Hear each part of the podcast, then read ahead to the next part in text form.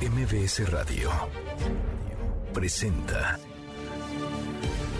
una forma distinta del periodismo de actualidad, donde las claves son informar, cuestionar y entretener. Manuel López San Martín en MBS Noticias. Miércoles, mitad de semana, miércoles 28 de septiembre, la hora con dos minutos, movida. Muy movida esta tarde, hay mucha información. Soy Manuel López San Martín, gracias. Muchas gracias que ya nos acompaña, que van a estar como todos los días, como todas las tardes, todas las voces. Se llamaba adiós al horario de verano. Los diputados le estarían dando el tiro de gracia. Hoy el Pleno de San Lázaro va a votar, con toda seguridad va a aprobar un dictamen que ya salió en comisiones para derogar este horario, el horario de verano que lleva 26 años aplicándose. Este sería el último año, el último momento en el que los mexicanos tengamos horario de verano. Habrá un horario diferenciado una parte del año en las zonas fronterizas al norte del país, pero fuera de eso, todos viviremos con el horario, digamos, de invierno, con el horario de siempre. Iremos hasta San Lázaro, le tendremos lo último y cambió de opinión a Américo Villarreal, el próximo gobernador de Tamaulipas. Había pedido regresar al Senado, pero ahora mandó una carta para dejar sin efecto su reincorporación. Dice Américo Villarreal que siempre no. Mucho que poner sobre la mesa esta tarde. Arrancamos con las voces y las historias de hoy. Las voces de hoy. Andrés Manuel López Obrador, presidente de México. Si se comete una injusticia, no se va a resolver nada. Al contrario, se van a agravar las cosas. Y le va a ir mal al que actúe de manera injusta. Ya no son los tiempos de antes. Ojalá y sirva este llamado. Diego Prieto Hernández, director general del INA. Incorporamos en Quintana Roo dos zonas que serán de nueva apertura. Me refiero a Ixcabal y Pamul 2. Miguel Barbosa, gobernador de Puebla. Puebla está preparada para poder resolver sus cosas con madurez. Y por tanto, ya promoveremos un diálogo entre toda la sociedad que tenga que ver con este asunto. Francisco García Cabeza de Vaca, gobernador de Tamaulipas. Ni me doblo ni me vendo. Jamás me he doblegado ante nada y ante nadie, solo ante Dios. Como lo he repetido, jamás puse en riesgo a nuestro Estado, tampoco a nuestra democracia. Son las voces de quienes hacen la noticia, los temas que están sobre la mesa y estas las imperdibles de miércoles, mitad de semana. Vamos, vamos con la información. Siempre no, el gobernador electo de Tamaulipas, Américo Villarreal, se desistió de su reincorporación a su escaño como senador. Apenas un día después de solicitar su regreso, mandó otro documento que cambió un documento nuevo para dejar sin efecto su solicitud. Por esta razón, el grupo parlamentario del PAN pidió al Tribunal Electoral del Poder Judicial de la Federación anular la elección de Tamaulipas por lo ocurrido. Es que este va a determinar la validez de la elección y posteriormente el sábado Villarreal tomaría protesta. Hoy, por cierto, la es la sesión en el Tribunal Electoral. El regreso al Senado era para protegerse, eso decían, de los presuntos intentos del gobernador actual de Tamaulipas, de Francisco García Cabeza de Vaca, para meterlo a la cárcel. Precisamente el gobernador de Tamaulipas publicó ayer un video en sus redes sociales donde le mandó este mensaje a Américo Villarreal, al gobernador electo. Repruebo las mentiras difundidas por el doctor Américo Villarreal. Ha querido confundir a la ciudadanía haciendo creer que hay una persecución política en su contra. Eso, eso es una mentira. Persecución política, la que me hicieron contra mí. La Fiscalía General de Justicia de Tamaulipas ha sido muy clara al decir que no existe nada en su contra. Nadie prepara complots de argucias para afectar la institucionalidad del Estado. Hay medios que han publicado sus vínculos con el crimen organizado. Son políticos que en aras de llegar al poder pactan con la delincuencia y entregan lo más sagrado que tenemos después de la vida, es nuestra libertad y la seguridad de nuestras familias. Anda calientito el ambiente en Tamaulipas en los días previos al cambio de poder. En el debate en el Pleno del Senado por el caso del gobernador electo de Tamaulipas, Américo Villarreal, retrasó la comparecencia del secretario de Hacienda, Rogelio Ramírez de la O, sobre el paquete económico para el próximo año. En otro tema, el horario de verano vive sus últimas horas. El Pleno de la Cámara de Diputados va a debatir hoy el dictamen aprobado en comisiones para derogar el horario de verano, el cual lleva 26 años aplicándose. De eliminarse, todo apunta que así será. Solo la franja fronteriza con Estados Unidos, el norte del país, mantendría este uso horario y el resto, el resto de México, a partir de noviembre, tendrá un horario normal, un horario que dejará de cambiar. Colectivas feministas marcharán esta tarde, tome sus precauciones, rumbo al Zócalo Capitalino por el Día de Acción Global para el Acceso al Aborto Legal y Seguro. Las movilizaciones arrancan a las 2.30 de la tarde. El recorrido partirá de diversos puntos como el Ángel de la Independencia, el Monumento a la Revolución y también el Monumento a la Madre.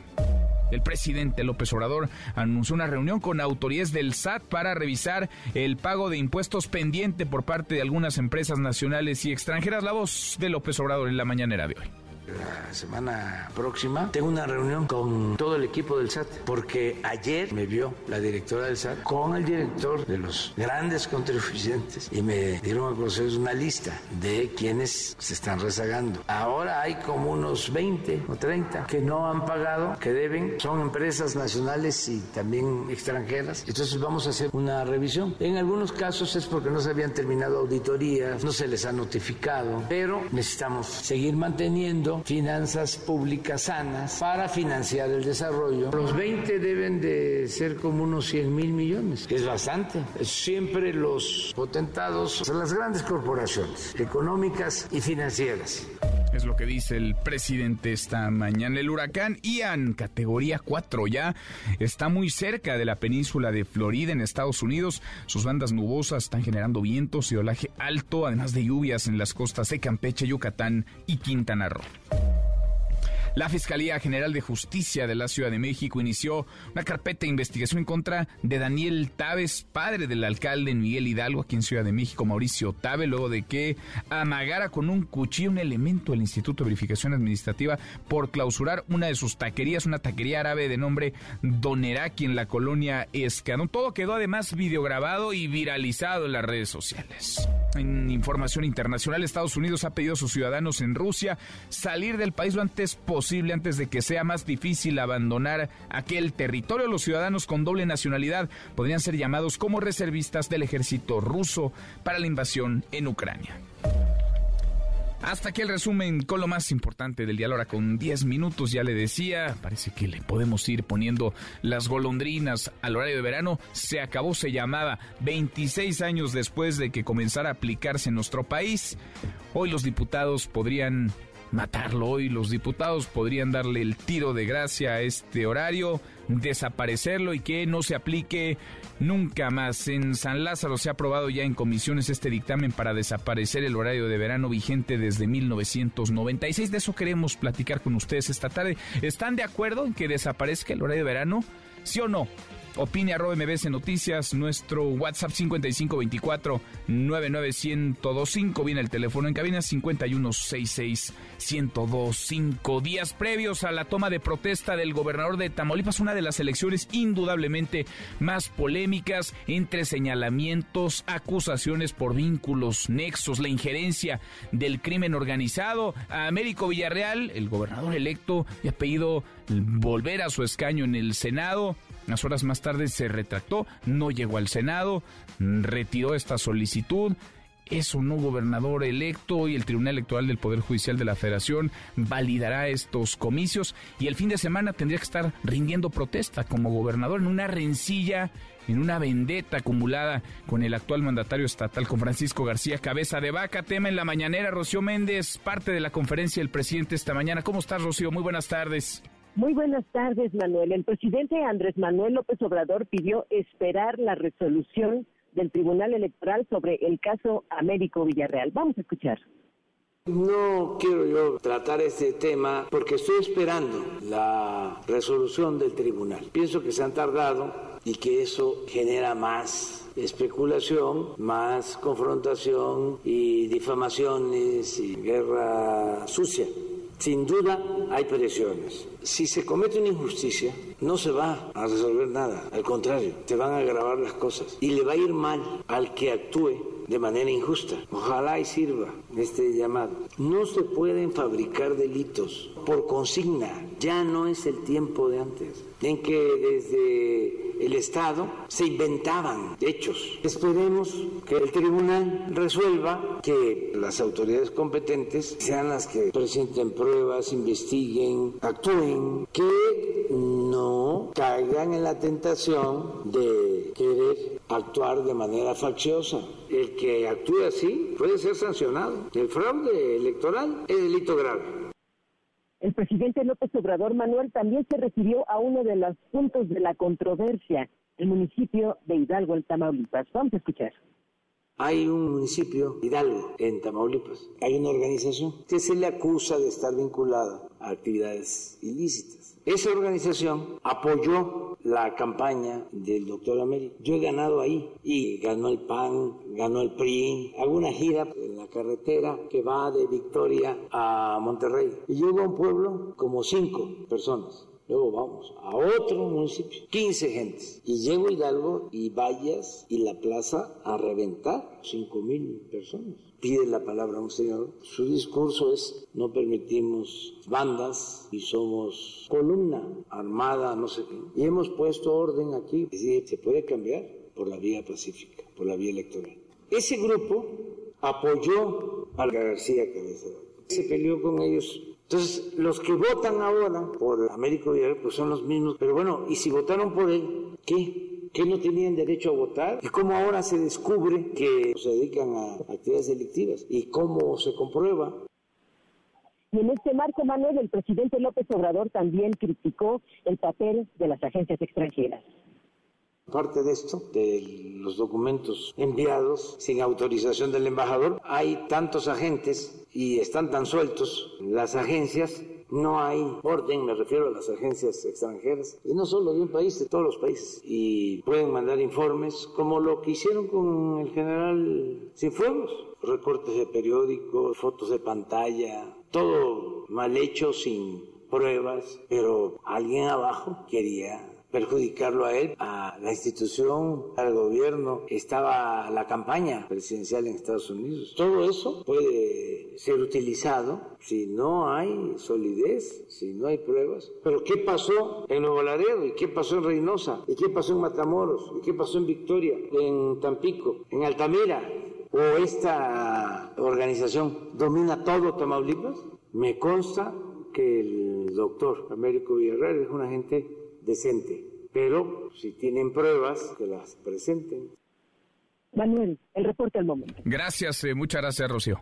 Buenas tardes. Si tienen pruebas, entonces preséntenlas. El jaloneo que está lejos de terminar, ¿eh? porque estamos, digamos, en la etapa de transición, en los días previos a la toma de protesta del nuevo gobernador. ¿Qué va a seguir? ¿Qué va a venir después? ¿Qué va a ocurrir con el gobernador García Cabeza de Vaca, que ha sido señalado, que ha sido acusado desde el poder, desde la 4T del gobierno federal?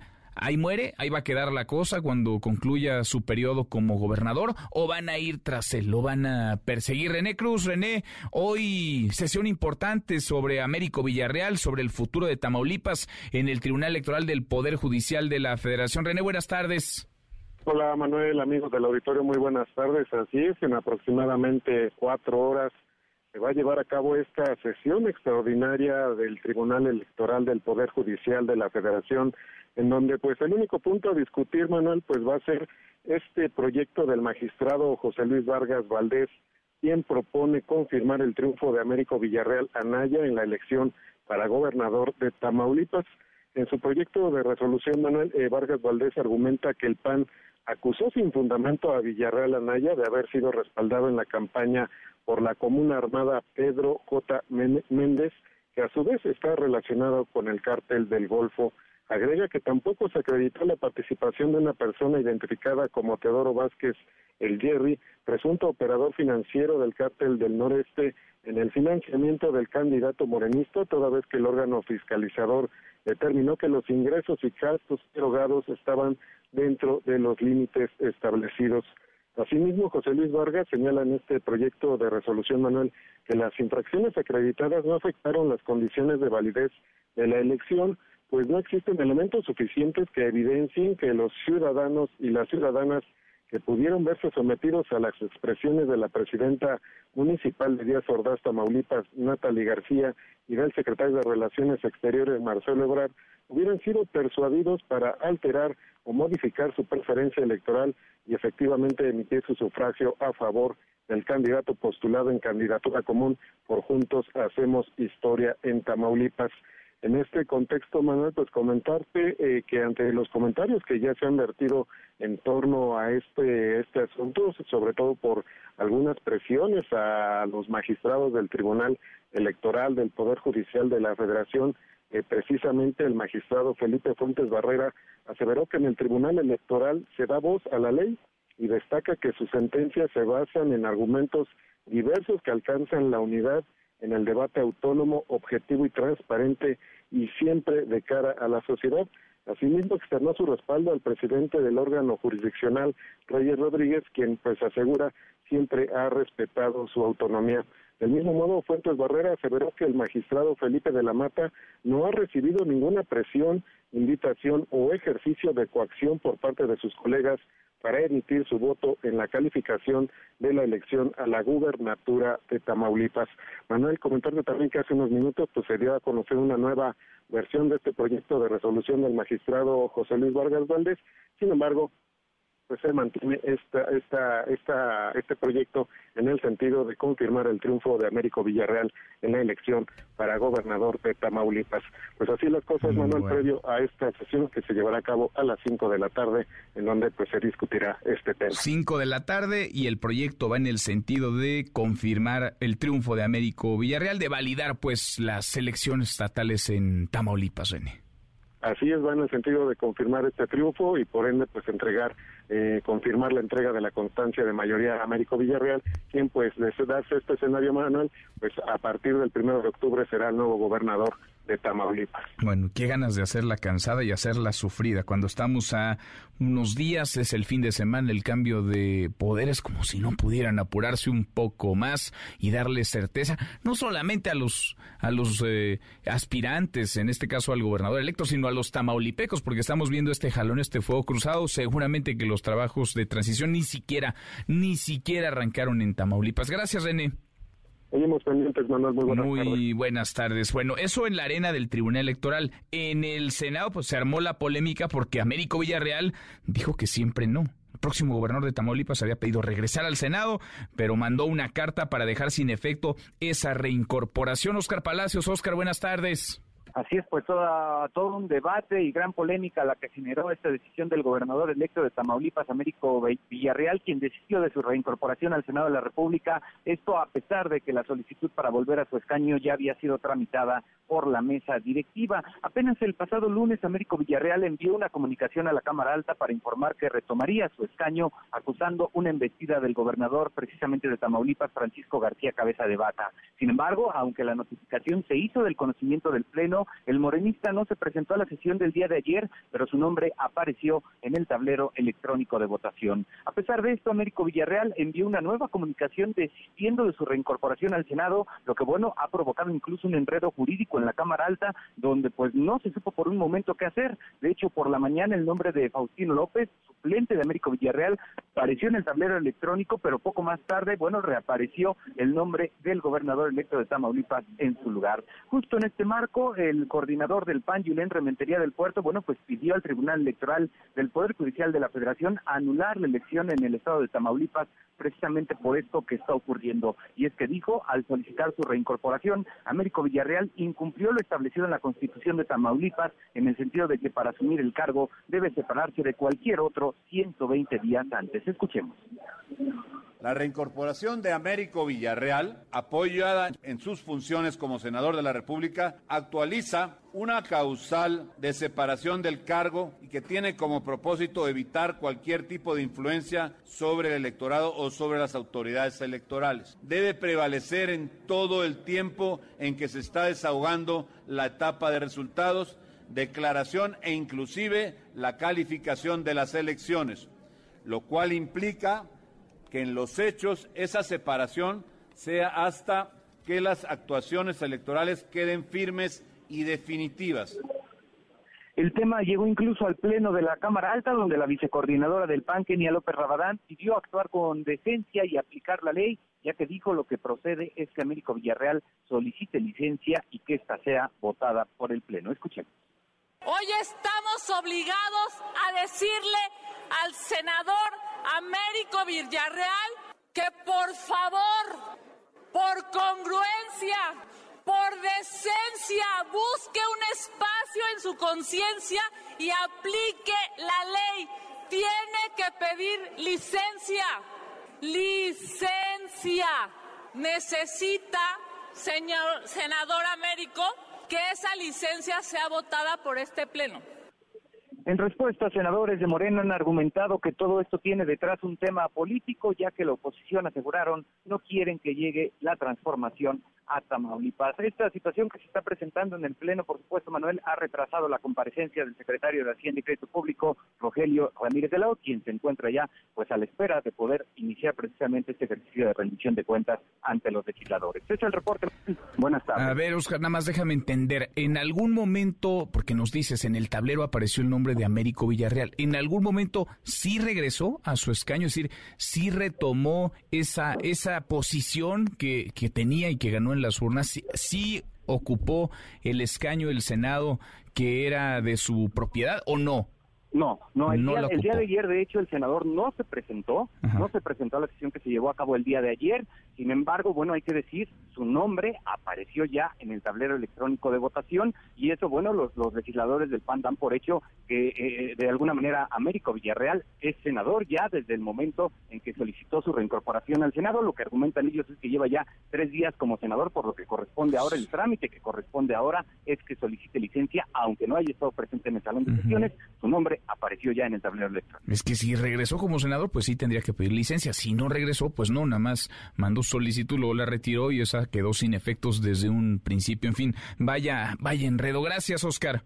Hasta luego, buenas tardes. Hasta muy pronto, buenas tardes. Tan enredada está la cosa que Américo Villarreal pues no quiere hablar, no quiere declarar, no quiere declarar con nadie, ¿eh? a ningún medio, ninguna entrevista, nada de, de aquí, mire, nadando de muertito de aquí hasta el fin de semana, cuando ya sea gobernador, quizá después, quizá más tarde pueda hablar con usted, contestar las preguntas que ahí están, porque se ha hablado mucho de la persona, el presidente López Obrador lo ha defendido, lo ha defendido también el secretario de Gobernación Adán Augusto López, ni se digan los gobernadores de Morena, gobernadores y gobernadoras, además de la jefa de gobierno que ayer emitieron un desplegado, se ha dicho un montón de cosas en torno a su figura en el Senado de la República, pero de él, de su voz, no le hemos escuchado nada, ni media palabra. E insisto, hay muchas preguntas, ojalá podamos, ojalá podamos hacérselas. La hora con 25, pausa, volvemos, hay más. Continúa con la información con Manuel López San Martín en MBS Noticias. MBS Noticias con Manuel López San Martín. Continuamos. El porcentaje de avance de las coberturas de vacunación. Recordar que en este momento eh, tenemos una vacunación activa en las niñas y niños de 5 a 11 años. Este es el, el, esquema más activo que tenemos en todas las entidades federativas. Importante recordar que ahora estamos principalmente completando esquemas. Son, son esquemas de dos dosis y en todas las entidades federativas tenemos suficiente vacuna de Pfizer pediátrica para completar estos esquemas. 5 millones de vacunas, se echaron a perder 5 millones de dosis de vacuna contra COVID-19, caducaron, escuchamos eh, la voz ayer en la conferencia mañanera de Ruy López Ruidaura, quien decía o trataba de decir, de explicar lo inexplicable, cómo es posible, lo inaceptable, cómo es posible que 5 millones de vacunas ya no sirvan, se han caducado, se han echado a perder hayan dejado de colocarse, de utilizarse, de donarse, si se quiere, vaya, lo que sea. Pero ya no son funcionales, no se colocaron en los brazos de los mexicanos, no se colocaron en los brazos de nadie. Y hoy, pues hoy están en el bote de la basura. Le agradezco mucho estos minutos al doctor Javier Tello, analista de políticas de salud pública. Doctor Javier, qué gusto, ¿cómo te va? Hola Manuel, qué gusto, ¿cómo estás? Bien, muy bien, pues eh, parece, eh, vaya, primero difícil de entender y después de justificar. ¿Qué, ¿Qué opinión te merece esto? Que habrían caducado 5 millones de vacunas contra COVID-19, Javier. Mira, es muy interesante porque quiero ser muy honesto y muy objetivo con esto, ¿no? 5 millones de un total de más de 220 millones, vaya, es un porcentaje que de, de, merma que pudiera ser bastante explicable. No estoy diciendo que sea aceptable y mucho menos que sea justificable. Sin embargo, si lo tomamos en términos de lo que nos dicen o de lo que se dice, pues dices, bueno, al final del día estamos hablando de cerca del 2%, alguna cosa así. Pero esa no es la historia, eh, eh, Manuel. El problema es que, número uno, esos son de los 5 millones que se aceptó el día de ayer y que se dio a conocer eh, periodísticamente desde la semana pasada. Sin embargo, ya se nos olvidó que en el mes de noviembre pasado, cuando estábamos revisando las cifras, recordarás que no nos cuadraban el orden de 40 millones de dosis que no sabemos en dónde están, que se pudieron haber aplicado, que no se pudieron haber aplicado, que se pudieron haber caducado, que se las no lo sabemos. ¿A dónde voy? Tú recordarás, y, lo conversé contigo desde el primer día de la vacunación contra COVID hace ya casi dos años, no hay un sistema informático de seguimiento. No nos pueden dar razón de dónde estuvo, está y estará cada vial de cada lote, de cada marca, de cada vacuna. Es por eso que no sabemos eso, perdón, aunado a esa secrecía entre comercial y de secretos de Estado y de no sé qué, el cuento es que finalmente nos están demostrando que no tienen un control.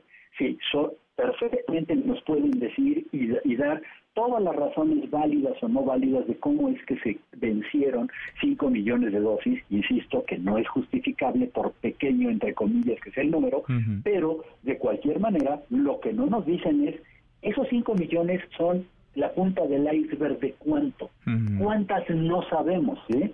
Porque porque no tenemos los datos, sencillamente no son capaces de probarnos, no hay un sistema informático a donde yo pueda entrar, que tiene muchas implicaciones, ¿no? Entonces, perdón, en la vacunación, como lo dije hace casi dos años, más importante de la historia de este país, no hay un sistema, no hay una manera de, de que alguien sea responsable de las cosas, ¿no?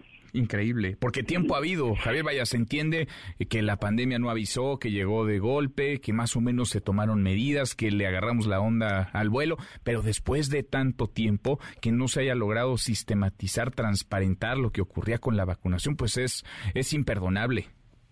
¿Por qué estamos hablando de esto, Manuel? Porque periodísticamente se dio a conocer lo de los 5 millones, al día siguiente salió una explicación enorme, justificando que si en Europa, que si en Italia, que si en México, que la... Ah, perdón, el título, eh, que, decía las brigadas correcaminos, otra vez hablando de brigadas correcaminos, o sea, ya deberíamos haber superado eso, que fue un trago bastante amargo, ¿no? Y el martes finalmente lo reconocen, pero porque esto se dio a conocer a través de un reportaje. Si no, no sabríamos eso. Y mi pregunta es, además de esos 5 millones, ¿cuántos más no sabemos en dónde están?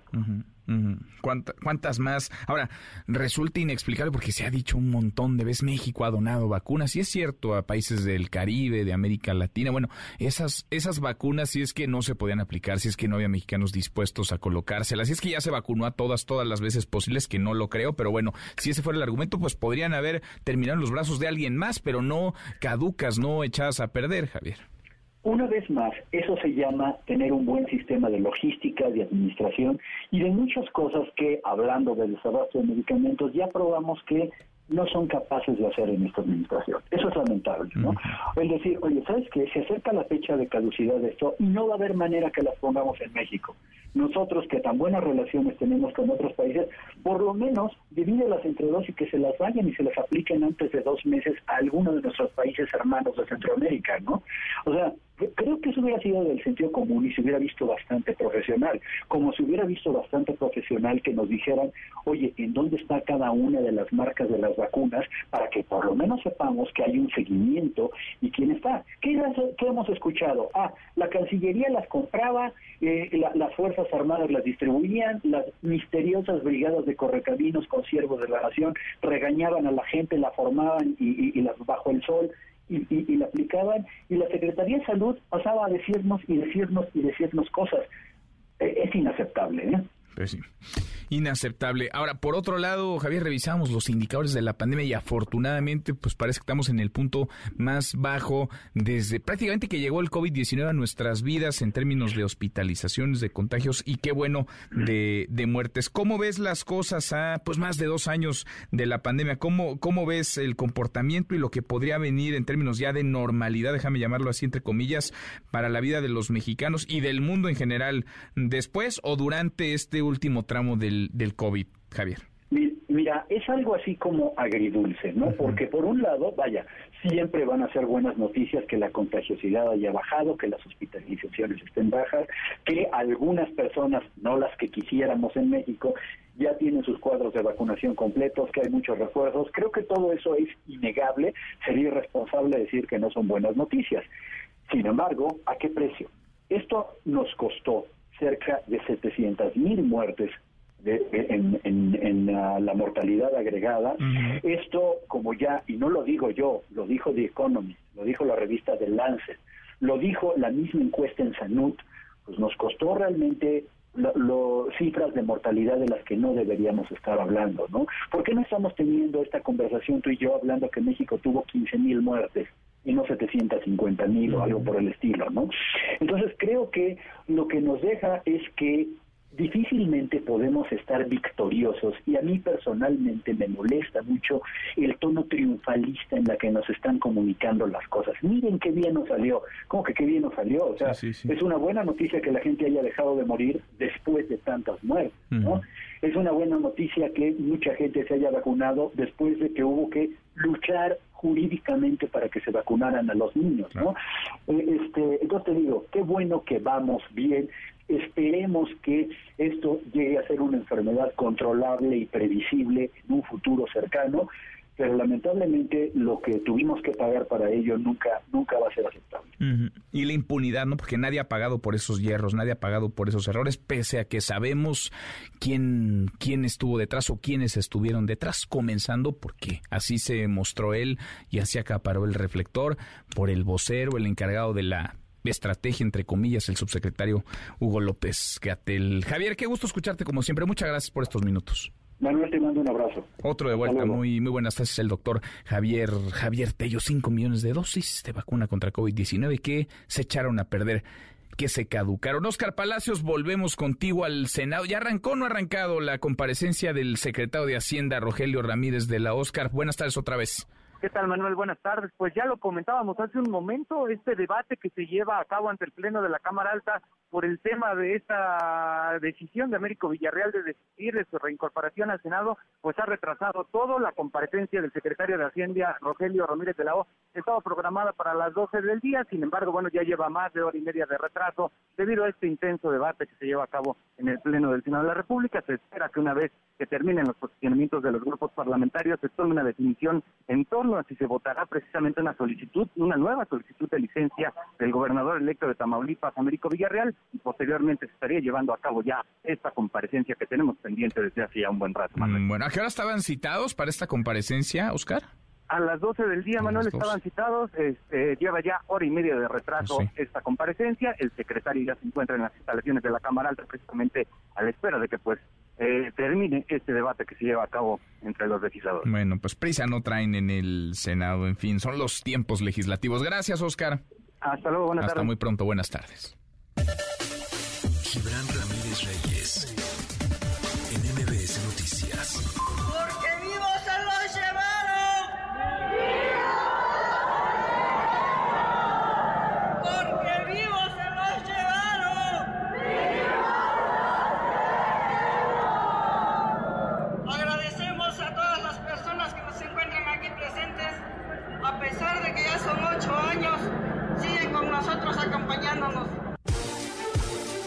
han pasado, ocho años que se cumplieron hace un par de días. Noche del 26, madrugada del 27 de septiembre de 2014, Ayotzinapa, la desaparición de 43 estudiantes normalistas, asunto en el que no llega la justicia, entre otras cosas, porque tampoco llega la verdad. Hay muchas preguntas y hay un enorme enredo, ahora acompañado también de filtraciones. Gibran, querido Gibran Ramírez, qué gusto saludarte, ¿cómo estás?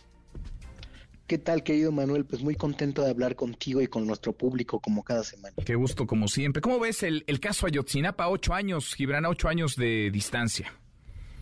Bueno, yo creo que estamos en el momento más delicado de la construcción de la verdad y la justicia que se esperaba para este sexenio, pero a su vez estamos también, eh, porque así lo ha sintetizado este caso, en el momento más delicado de las relaciones cívico-militares desde que sucedió eh, pues esa desaparición de los estudiantes pero probablemente en más tiempo.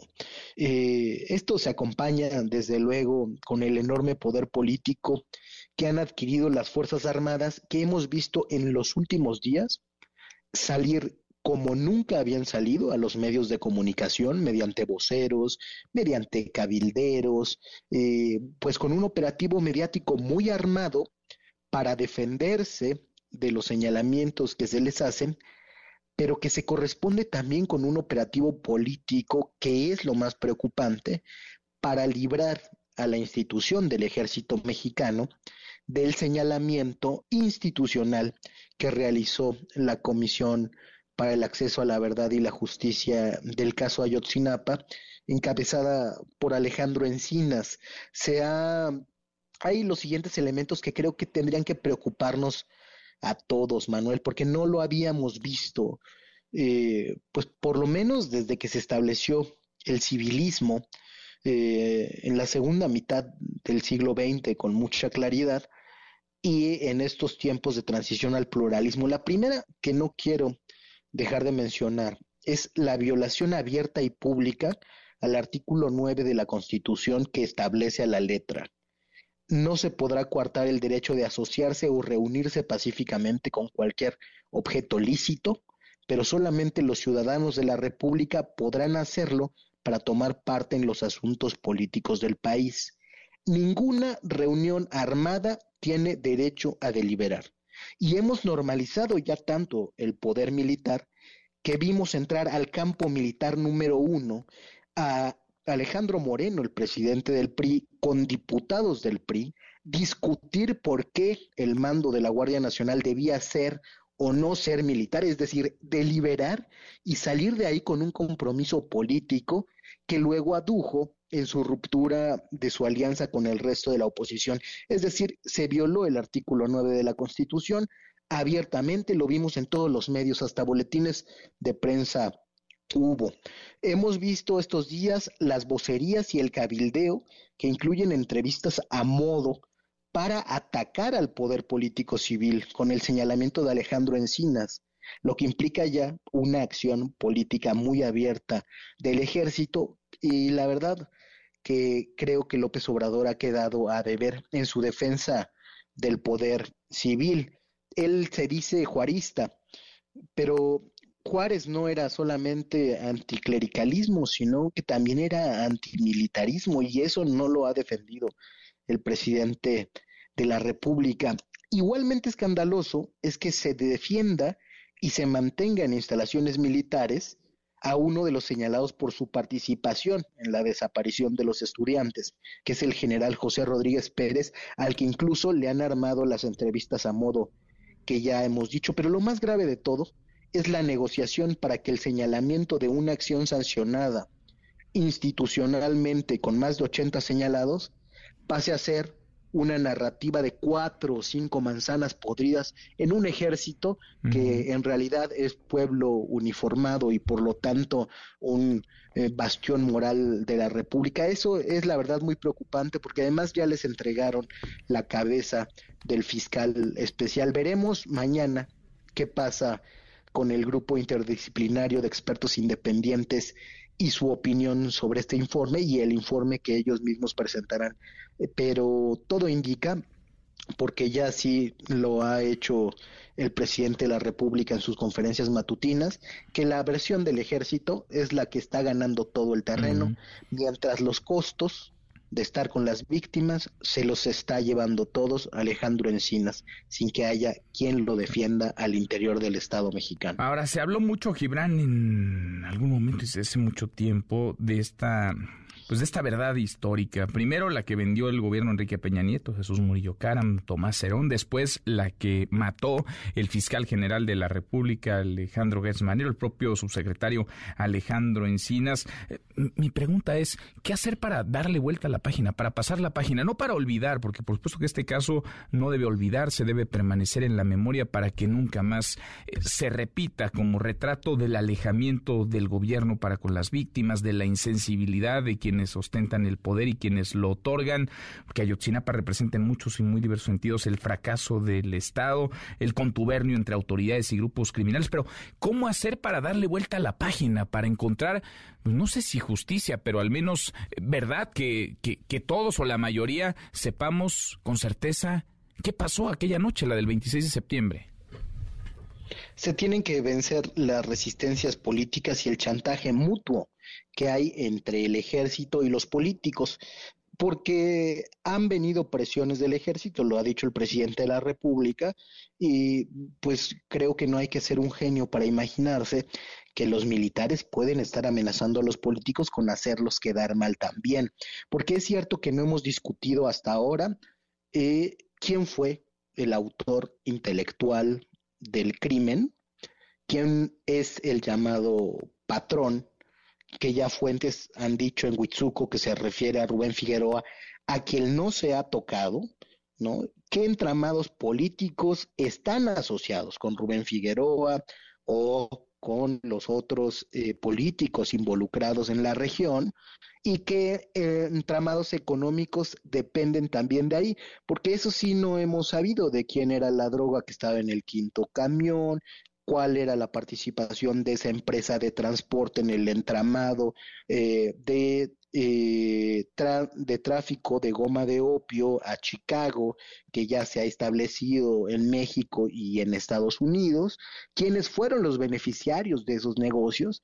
Y eso, desde luego, que puede afectar también a muchos políticos y que esa es la fuente del chantaje mutuo que hay entre la Sedena y los políticos. Solamente una decisión de Estado muy valiente donde eh, se esté dispuesto a transitar cada quien con sus responsabilidades y, y a ejercer justicia sobre esos entramados territoriales que casi ningún presidente de la República se ha atrevido a tocar. Solamente así tendríamos acceso a la verdad y podríamos saber muchas cosas que no sabemos en realidad, Manuel, del funcionamiento del Estado mexicano. El ejército ha estado involucrado en entramados de tráfico de droga, pues desde el inicio del gran narcotráfico en México, ¿no? Eso está documentado.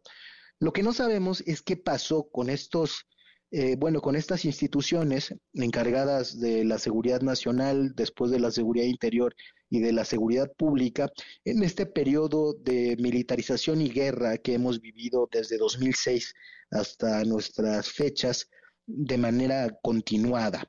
Eso lo sabemos por algunos estudios en regiones específicas, por tesis doctorales, pero no lo sabemos por investigaciones del Estado, porque eso compromete muchos intereses que son los que ahora están ejerciendo presión para que esa verdad termine de enredarse de una vez y para siempre.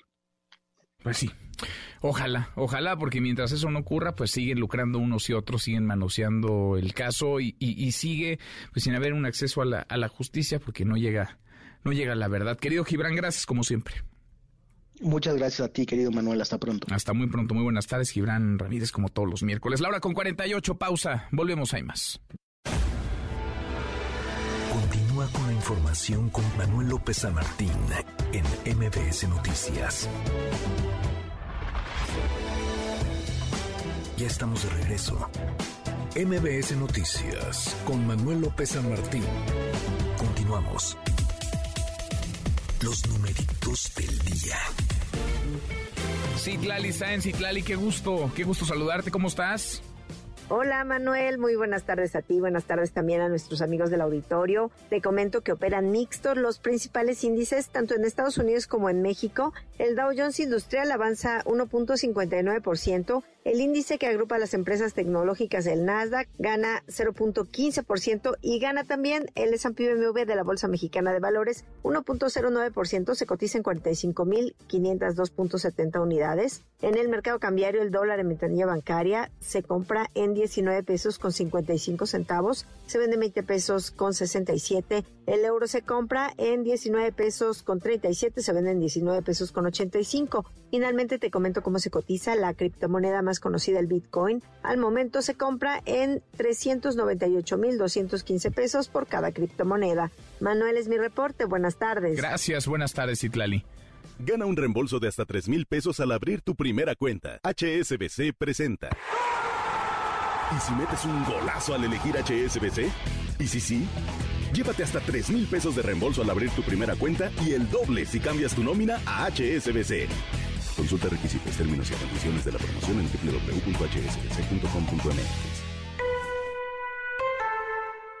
Economía y finanzas. Con Eduardo Torreblanca. Lalo, qué gusto, qué gusto saludarte, ¿cómo estás? Igualmente, Manuel, me da mucho gusto poder saludarte y poder saludar a las personas que nos escuchan. Buenas tardes. Muy buenas tardes. La importancia, Lalo, y el impacto positivo de las exportaciones en la economía mexicana, Lalo. Pues mira, se demuestra una vez más en el mes de agosto del presente año que la, la turbina de exportación del mercado exterior está siendo eh, la mejor turbina de este avión que es México y está sacando la casta.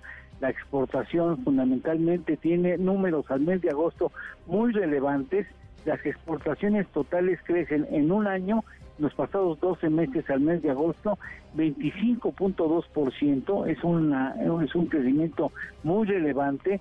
Si vemos el periodo enero-agosto, el crecimiento es de 19% las importaciones, las exportaciones petroleras crecen 19.7%, las agropecuarias también en ese mismo tenor más o menos 17.9%, el sector manufacturero crece 27%. Escuchen ustedes, la venta de automotrices, la venta automotriz, la venta de autos, la exportación de autos creció en el mes de agosto 42.5% con respecto al dato de hace un año las importaciones totales también crecen 27%, las eh, petroleras eh, también también crecen, las importaciones 49.5%.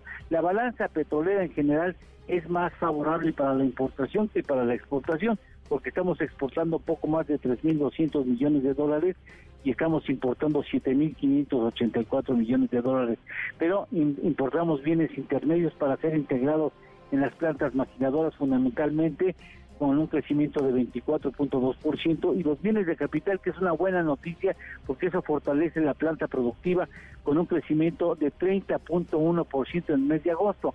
En general son muy buenos datos tomando en cuenta que esperamos que en este año el crecimiento ronde entre el 1.5 y el 2%, crecimientos de 42 en el caso de las automotrices o en el caso de las exportaciones totales 25.2%, indudablemente son crecimientos relevantes que hablan de que este motor está funcionando bien afortunadamente, Manuel. Afortunadamente, y eso es lo que en buena medida ha sacado adelante o ha impedido que se hunda más, Lalo, la economía en nuestro país. Vale la pena, por eso tener en conciencia y valorar el tema que el Tratado México-Estados Unidos-Canadá. ¿Tenemos postre? Claro que sí, se espera para noviembre que llegue la población mundial a los 8 mil millones de seres humanos. ¿sí? El, el país más poblado, China, con 1.45 billones, 1.450 millones de seres humanos su población. La India cerquitita, ¿eh? 1.410 millones de seres humanos. Estados Unidos, México, Canadá llegan llegarían a 506 millones de seres humanos y México sería la décima potencia en cuanto a población refiere. Mira, qué dato, qué, qué dato. ¿La décima entonces México? México, la décima, sí con 132 millones estimados eh, por organismos internacionales. Y contando, mi querido Lalo. Abrazo, gracias. Gracias a ti, Manuel. Al contrario, buenas tardes, buen provecho. Muy buenas tardes. Gana un reembolso de hasta 3 mil pesos al abrir tu primera cuenta. HSBC presentó. Cinco para la hora, tenemos como todas las tardes, claro que tenemos buenas noticias. Gracias, Manuel. Mire, ya sé que a usted a lo mejor no le importa, o a lo mejor sí, yo qué voy a saber. Hey everyone, uh, we're extremely sad to have missed D23, but we've been working very hard on the next Deadpool film for uh, a good long while now. Pero ayer el actor Ryan Reynolds anunció que habrá una nueva película de Deadpool. Deadpool 3, más Dead, más Pool que nunca. Y esta vez estará acompañado de Hugh Jackman en su papel de Wolverine. Hey Hugh, you want to play Wolverine one more time? Yeah, sure, Ryan. ¿Que cuándo será esto? Ah, en septiembre. Pero de 2024. Ya ve, aquí damos buenas noticias para todos. Have you seen this man? 5, 4, 3, 2, 1.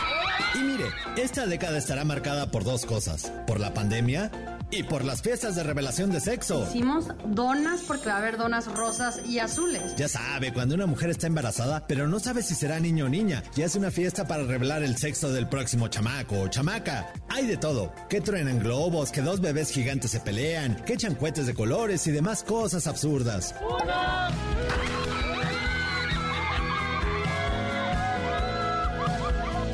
Una de estas fiestas de revelación de sexo acabó muy mal. Sucedió en Brasil. Una pareja le echó colorante a una cascada. Esta cascada le da agua a toda una comunidad y los ambientalistas se le fueron encima a los jóvenes padres por las afectaciones que hizo a la flora y la fauna del lugar. Lo que hay que ver. Que pase usted un feliz miércoles. Mi querido Memo, Guillermo Guerrero, qué gusto saludarte, ¿cómo estás? Muy bien, Manuel, ¿cómo estás tú? Bien, a todas, gracias. Fíjate que yo estoy muy bien, mucho mejor porque hoy es cumpleaños de nuestra Lucita, nuestro operador. Hombre, que se ponga, que se autofesteje y se autoponga. Fíjate que yo le traje un boleto a él. Felicidades. Felicidades, mi cumpleaños. Fíjate que yo le traje un boleto. ¿Uno pero- nada más? Uno, pero no me fijé que Ah, está caduco. Entonces, pues Como las que- vacunas, fíjate. como las ca- con las vacunas. Se te. Era, era para el Era domingo, para el domingo, ¿verdad? 25 de Bueno, septiembre. luego te traigo un regalo, Luisito. Lucha libre del Consejo Mundial Lucha Libre, domingo familiar. Y uno además. Perdónenme, perdónenme, es que no me alcanzó para más. Oye, pero este además dice precio cero, o sea, era cortesía, te lo dieron de cor- Bueno, perdónenme, felicidades, Luisita. Cero pesos. Feliz cumpleaños. Luego le hago una fiesta, no, que no sea como la de la revelación de sexo que ocurrió en Brasil, que es que cada vez hay más fiestas de estas, donde, donde revelan el Así sexo. cada quien hace un show Ay, distinto. Pero eso de andar pintando las cascadas, pues no sé qué tan inteligente Sí, sea. no, no, no. Es que lo, lo quieren hacer cada vez más aparatoso, mi querido Manuel. Así. Así es. Pero ¿sabes qué? También traigo boletos. Traigo muchos Adem- boletos. pero Unos vigentes. buenos, unos buenos, sí. No como los de Luisita, pero no traigo unos caducos. boletos, no caducos. No echados a perder como las vacunas. No, y fíjate que, que traigo uno buenísimo, que es la obra Network. La obra Ah, Network que está está, en el Teatro de los Insurgentes, Muy que está muy buena, y sí. que está estrenando temporada ahora con Jorge Salinas. De verdad está buena. Eh, Journey, que es- va a estar en la Arena CDMX el 30 de septiembre. Camilo VII en el Palacio de los Deportes el 1 de octubre. Y por supuesto para el multiverso. Tenemos tres pases dobles para el multiverso, que ya mero está. Ya mero. estoy preparando 8 de mi cinto octubre. piteado y mis botas picudas. Falta para poquito. poder- falta muy poquito, Manuel. Falta muy poquito. Para que nadie se te acerque. ¿o qué? no, digo, así hay, así hay que ir. Qué ganas de llamar la atención. Llamen al 55 51 66 1025 55 51 66 1025 y nos digan, eh, mándenle una felicitación a Luisito. Va a estar Dafne ahí eh, contestando y ya con eso se van a ganar su boleto. Con una felicitación. Con una felicitación. Que sea original, ¿no? la que más sea... bonita. Sí, claro. Siempre participan muchísimo. De verdad, les agradecemos mucho que Gracias. escuchen este, este espacio. Muchas gracias. Gracias, Memo. Gracias, Manuel. Llévate tu boleto que ya no sirve Sí, para sí, nada. Perdón. Gracias. Guillermo Guerrero, la hora en punto. Pausa. Volvemos, hay más. Continúa con la información con Manuel López San Martín en MBS Noticias. Ya estamos de regreso. MBS Noticias con Manuel López San Martín. Continuamos. La hora con cinco minutos, miércoles, mitad de semana, revisamos las redes, cómo se mueven las cosas en Twitter. Caemos en las redes. Día de marcha, de movilización en la Ciudad de México y las cosas están poniendo ya tensas. Todavía no arranca una marcha feminista, mujeres que salen a las calles para defender el acceso al aborto y ya hay confrontaciones, ya hay jaloneos en distintas partes de la ciudad, sobre todo en el Monumento a la Revolución. Hora Bucio, Nora, cuéntanos cómo estás. Buenas tardes. Así es, Manuel, te saludo con muchísimo gusto y de la misma forma al auditorio. Y como bien lo comentas, hay que recordar que este colectivo de mariposas feministas se concentraron en este monumento a la revolución, inicialmente del lado oriente. Sin embargo, se han estado sumando algunos pequeños grupos, Manuel, algunos de ellos de mujeres encapuchadas que se presume podrían pertenecer al bloque negro. Hasta el momento te comento que poco antes de las dos de la tarde se ha registrado ya el primer conato de enfrentamiento entre este grupo de feministas y elementos policíacos del grupo Atenea. Déjame decirte que hubo caloneos, se lanzaron aguas de una y otra parte, empezaron a intentar como eh, pues una agresión por parte del grupo de las feministas en contra de las policías. Sin embargo, bueno, pues en algún momento logró calmarse ya este conato de bronca, de enfrentamiento. Manuel, sin embargo, quiero decirte que, bueno, pues cuando se separaron este contingente, junto con los elementos de la policía, es decir, cada quien se dividió para tratar de detener esta confrontación. Un hombre que estaba cercano a ese lugar y que estaba grabando a las feministas fue detenido por este colectivo, por esta colectiva y bueno, pues tuvo que ser rescatado también por los elementos policíacos para evitar que fuera agredido por ellas, porque consideran que es una agresión. Hay que recordar que en la mayoría de los puntos, Manuel, esta marcha va a ser separatista. Déjame decirte también que observadores de derechos humanos de la Ciudad de México ya realizan un cordón de paz alrededor del grupo de Ateneas en el Monumento a la Revolución, pues para evitar un nuevo conato de enfrentamiento lo que tenemos hasta el momento. Bueno, pues eh, no comienza todavía, pero ya empezaron los jaloneos y la tensión. Ojalá que se desarrolle en paz, ojalá que no haya violencia, ojalá que nada empañe una causa que es eh, justa, legítima, acompañable. Gracias, Nora. Gracias, Manuel. Seguimos pendientes. Muy, buenas, buenas tardes. A propósito del tema, todo el operativo, el despliegue de la Policía Capitalina. Juan Carlos Alarcón. Juan Carlos, ¿cómo te va? Buenas tardes. ¿Qué tal? ¿Cómo te va? Gracias. Eh, muy buenas tardes, Manuel. Pues en este operativo solamente participarán mujeres policías un total de 700 eh, integrantes del agrupamiento femenil Ateneas estarán atentas precisamente llevando a cabo el acompañamiento de estos grupos que partirán, como bien lo señalaba Nora Bucio, de la zona del Monumento a la Revolución. Algunas otras han eh, llegado de otros puntos de concentración, por ejemplo, el Monumento a la Madre, el mismo Ángel de la Independencia, la glorieta anteriormente de Colón, de todos estos puntos se han reunido y han llegado hasta este lugar del Monumento de la Revolución, donde se concentrarán para en una hora aproximadamente partir, algunas se han adelantado ya, eh, caminan sobre la avenida Juárez de manera dispersas, pero este operativo está conformado, como te comento, por 700 mujeres policías del grupo femenil Atenea. Pero además la Secretaría de Seguridad Ciudadana informó que también se contará con 30 elementos del Escuadrón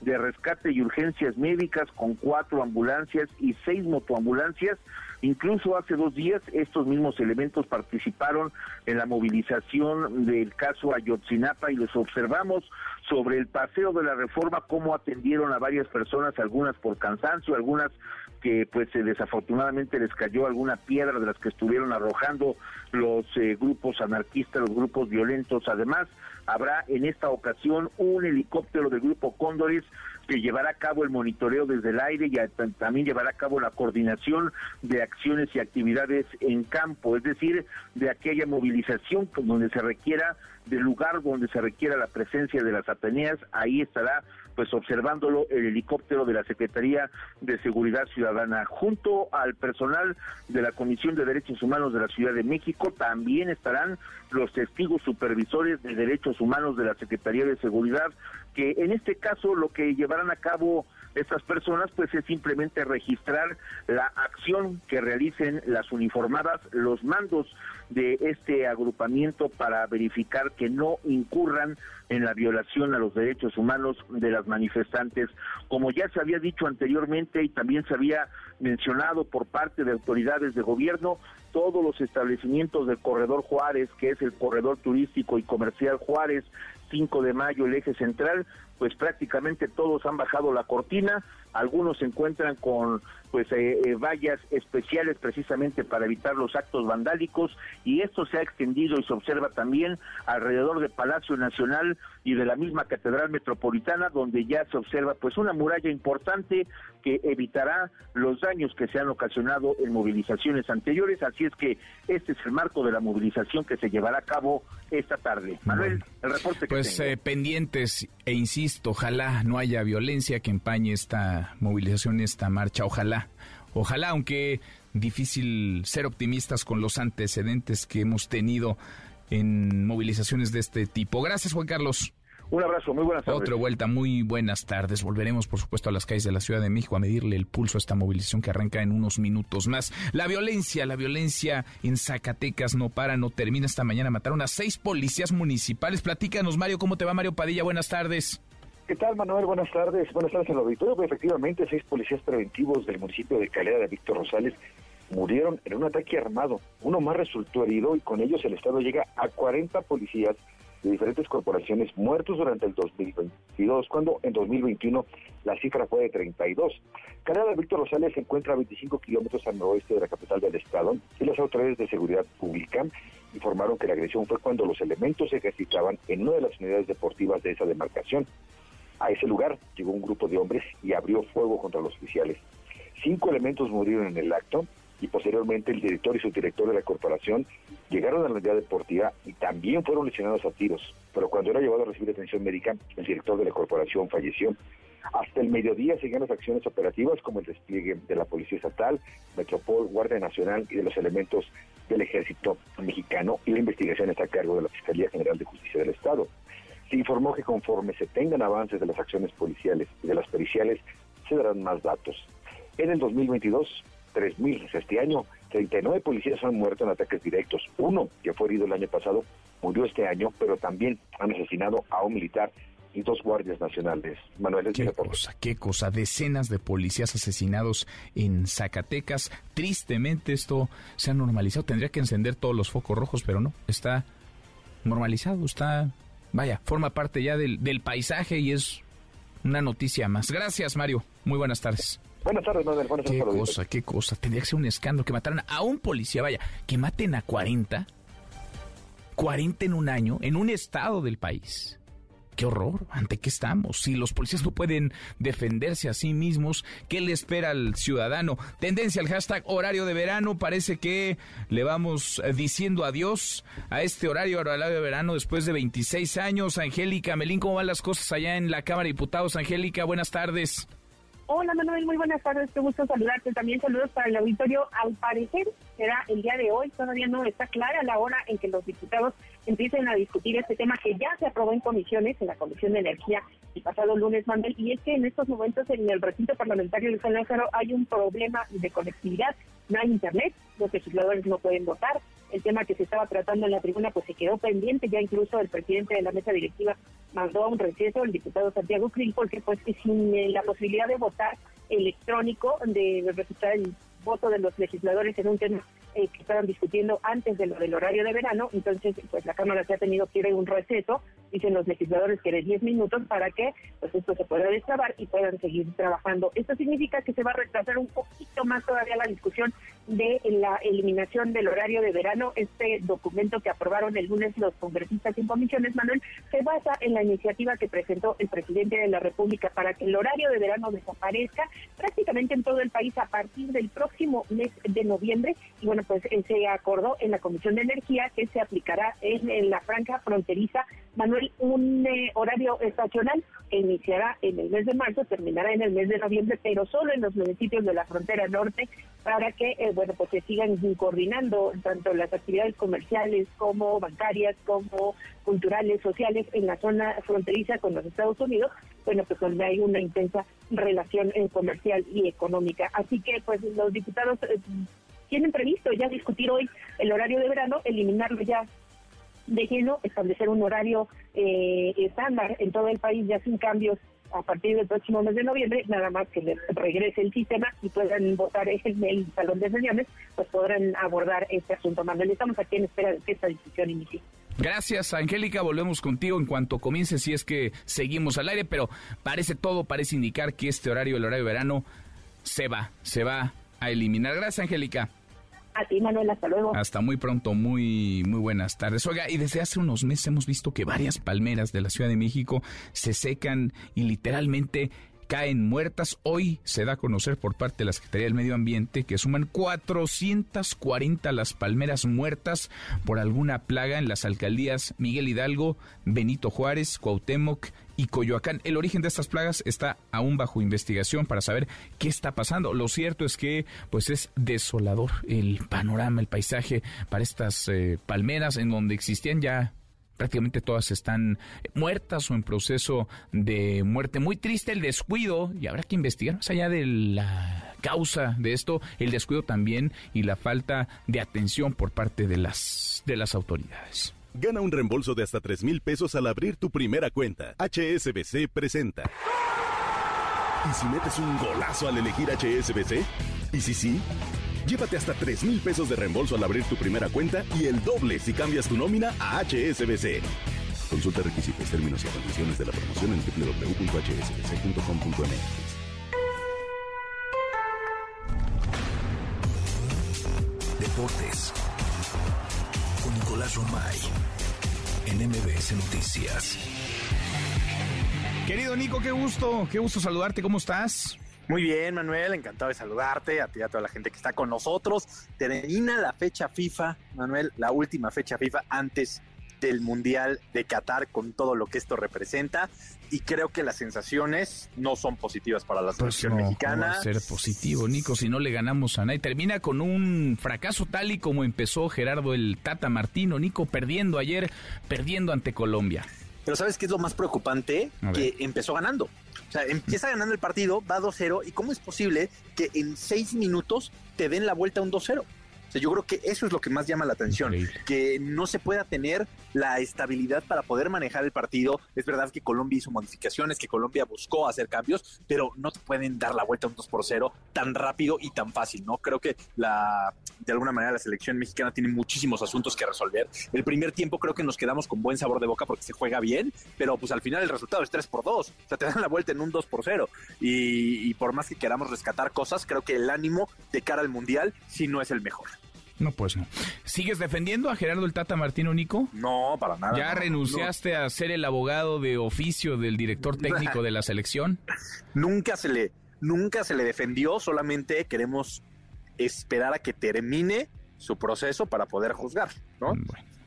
Y el Bueno, quiero proceso saber dónde te termina- vas a esconder si llega a No, cuartos de no, final. yo no me voy a esconder. a Me va a dar esconder. mucho gusto y lo voy a felicitar, espero eso, pero mira, no nada más es soberbio, es malo como entrenador, a decir de lo que hasta ahora ha mostrado la selección mexicana, Nico. Yo, fíjate, yo no, no considero que sea un mal entrenador. ¿No? ¿Es sí buen creo entrenador? Que, sí, sí creo que es un buen Sí, entrenador bueno. y, que, y que sí tiene un currículum Explícame que lo entonces, ¿por qué, no, ¿por qué no gana entonces nunca México? Pues, tam- también a lo mejor hay que voltear a ver la materia prima de, de México y el tema que, que nosotros hemos desarrollado los últimos cuatro años. entonces la culpa fue- es de los jugadores, el entrenador No, es bueno. Yo creo que la culpa es de la estructura, Manuel. O sea, no solamente de los jugadores. ¿Cuántos jugadores tenemos en Europa? Califican 12 equipos a la fase final. Estamos plagados de extranjeros. O sea, creo que es un todo, ¿eh? O sea, sí, el técnico va a tener mucha responsabilidad siempre. Pero también, Manuel, ¿te sientes satisfecho con, eh, con el nivel del fútbol mexicano yo en no. general? Yo no, yo no, yo no, O sea, creo que lo es un critico, todo. pero ¿no? Pero, oye, algo habrá que hacer en la portería, ¿no? Tiran a gol y es gol. No para una, Memo Ochoa, Nico. ¿Te parece? Ayer, por cierto, eh, rompió eh, otro récord. ¿Cuál? Memo Ochoa, con- de titularidades con la selección Ah, bueno. mexicana de fútbol. Pensé que de goles recibidos. No, no, no. También tiene uno de esos, ¿no? En Europa, en el Ajax, sí. Sí, el más goleado. Creo que también la selección ha sido el portero que más goles ha recibido. No, no, bueno, no estoy seguro. No sé. A ver, no vamos a revisar esa Sí, estadística. no, no, vamos a revisar no, no ese- estoy seguro. Sí, Digo, sí, revisa. Podría porque ser porque ha jugado mucho. Porque ha jugado muchas También. veces, ha alineado mucho con la, por la selección. Pero creo que ayer hubo cuatro disparos a gol y tres terminaron adentro de la portería, Nico. Golazos, ¿no? Pues sí, golazos, pero. Pero pues si hay cuatro disparos a gol y tres terminan en la portería, vaya, tienen 75% de éxito los intentos de gol hacia México. Pero creo que la conversión es diferente. ¿Alguno de esos fue culpa del portero? Uf, pues eso es todo muy relativo, Nico. Ah, Siempre es culpa del portero, responsabilidad de defender la portería, ¿no? ¿Cómo? No, un gol al ángulo que va a ser culpa del portero. Si te lo tiran de las piernas, 30 pues, sí. metros eh, de distancia, a lo mejor algo puedes hacer. Sí. No, no estoy tan ¿No? convencido. Manuel, También pero sí, pero eres defensor eh, de Memo Ochoa. A mí me, Ochoa me Te parece gustan las causas mejor portero complicadas. de, de México, la verdad. Sí creo que... En la que historia, sí, además, ¿verdad? Sí creo que si hay alguien que está seguro en la titularidad, es Memo Ochoa. Bueno. Bueno, pues no sé si eso es una buena noticia, pero. Pero pues es lo que tú dices, Nico. Yo creo que sí. Oye, si 75% de los disparos a gol entran, pues es una buena noticia, pero a lo bueno, mejor para este partido, Polonia o para Argentina. Se ganó 1-0 y no le metieron gol, ¿no? bueno. Está bueno. Y contra Alemania en el Mundial, ¿cómo nos fue? Man? A ver, ¿a quién más vas a defender? Eres defensor del Tata. No, no, Eres defensor de Memo Ochoa. ¿De quién más vas a ser defensor? datos, no opiniones. Man. ¿Cómo ves? A ver, cuéntanos el papel de las Fuerzas Armadas en tareas de seguridad pública. No, no, no. Eso te lo dejo a ti, para que te sirvas con la bueno, cuchara grande. Bueno, bueno, pensé que ibas a estar encargado no, ya. No, para nada. Quería aprovechar. No, para nada. Pero bueno, bueno, hablando de los rivales de la selección mexicana, ojo porque Arabia empató con Estados Unidos. Ándale. Sí, le cuesta mucho trabajo hacer gol a Arabia, pero se defiende bien. Ojo, Argentina golea a Jamaica. Argentina está muy bien. Argentina prácticamente podemos decir ya está en la siguiente ronda. Sí. ¿no? Pero creo que el primer partido contra Polonia va a ser muy importante, más de lo que nos imaginamos. Ahí se va a definir absolutamente todo. Sí, porque en el primer juego nos, nos vamos a estar echando el volado por el, por el boleto, Nico. Sí, es así, porque una victoria contra Polonia te va a encarrilar, sí. pero una de... Luego ya se fue Nico. Ya se escapó Nicolás Romay. A ver si lo restablecemos. Sí, el juego contra Polonia va a ser clave porque si México gana, prácticamente estaría amarrando. Vaya, si no hay una tragedia contra Arabia Saudita, el boleto para la segunda ronda. Si empata, será un volado. Si pierde, adiós. Se acabó ahí el mundial prácticamente en el primer partido. En fin, en un ratito más vamos a escuchar a Nicolás Romay a las 3 de la tarde, Radio, Radio Marca Claro. Vamos un corte, una pausa antes, una vuelta por el mundo de la mano de mi tocayo Manuel Marín y volvemos, hay más. Gana un reembolso de hasta 3 mil pesos al abrir tu primera cuenta. HSBC presentó. Internacional. Estados Unidos pide a sus ciudadanos en Rusia abandonar lo antes posible el país ante la posibilidad de que quienes cuenten con la doble nacionalidad sean llamados a las filas del ejército para luchar en Ucrania. Mientras tanto, Kazajistán recibe a cerca de 100.000 rusos que cruzaron la frontera por miedo a ser reclutados. Es la voz de un joven ruso que huye de su país. El temor a ser llamados para luchar en la guerra de Ucrania ha llevado a cientos de hombres de todas las edades a huir de Rusia. La movilización fue anunciada como parcial, pero según los documentos, parece ser una movilización completa y las palabras del presidente no se corresponden con lo que está escrito en el papel. La gente que está aquí teme que tarde o temprano se anuncie una movilización total y entonces nadie podrá cruzar las fronteras. La Unión Europea prepara nuevas sanciones contra Rusia por los referéndums de independencia al este de Ucrania. De acuerdo con la inteligencia del Reino Unido, Rusia anunciará la anexión de Donetsk, Lugansk, Kherson y Zaporilla a su territorio en los próximos días. Es la voz de la presidenta de la Comisión Europea, Ursula von der Leyen. No aceptamos el falso referéndum ni ningún tipo de anexión en Ucrania. Y estamos decididos a hacer pagar al Kremlin esta nueva escalada.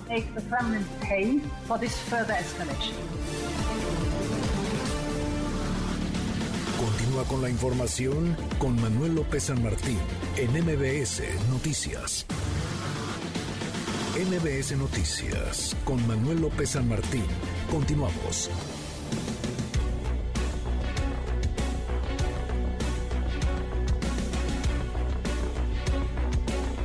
Seguimos la hora con 26, casi llegamos a la media. Rocío Méndez, vamos a ir con lo que dijo el presidente López Obrador a propósito de este caso, el caso del padre de Mauricio Tabe, una persona que ayer apareció pues fuera de sí, amagando a un funcionario del INVI cuando le llegaron a clausurar su taquería. Juan Carlos Alarcón, antes platícanos, porque ya se habrá una averiguación en la Fiscalía de la Ciudad de México. Juan Carlos, buenas tardes otra vez. Así es, efectivamente, tiene toda la razón, Manuel, amigos del auditorio. La Fiscalía General de Justicia Capitalina inició una carpeta de investigación luego de la agresión que protagonizó el padre de Mauricio Tabe, alcalde de Miguel Hidalgo, en agravio de inspectores del Instituto de Verificación Administrativa en calles de la colonia Escandón. En un video difundido en redes sociales se observa que Daniel, padre del funcionario, sale de su taquería empuñando un cuchillo cebollero y amaga a un verificador del INVEA luego de la colocación de sellos de suspensión de actividades en el establecimiento por la supuesta violación al uso de suelo. La Fiscalía General de Justicia informó este día que este hecho dio paso a la denuncia y en consecuencia a la apertura de una indagatoria, es decir, una carpeta de investigación por el amago con un arma punzocortante a un servidor público del gobierno de la ciudad. Cabe señalar que el padre de Mauricio Tabe no lesionó a nadie, solo amagó a un inspector y amenazó con causarle daño con el cuchillo que puso a la altura del cuello. La Fiscalía indicó que esta acción ocurrió a pesar de que los servidores públicos contaban con credenciales y chalecos.